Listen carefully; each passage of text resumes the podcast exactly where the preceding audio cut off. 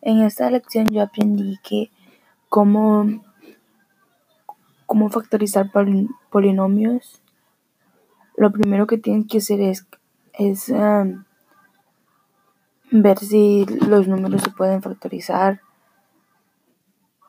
Luego los, los acomodas y ya después, si los números se pueden factorizar,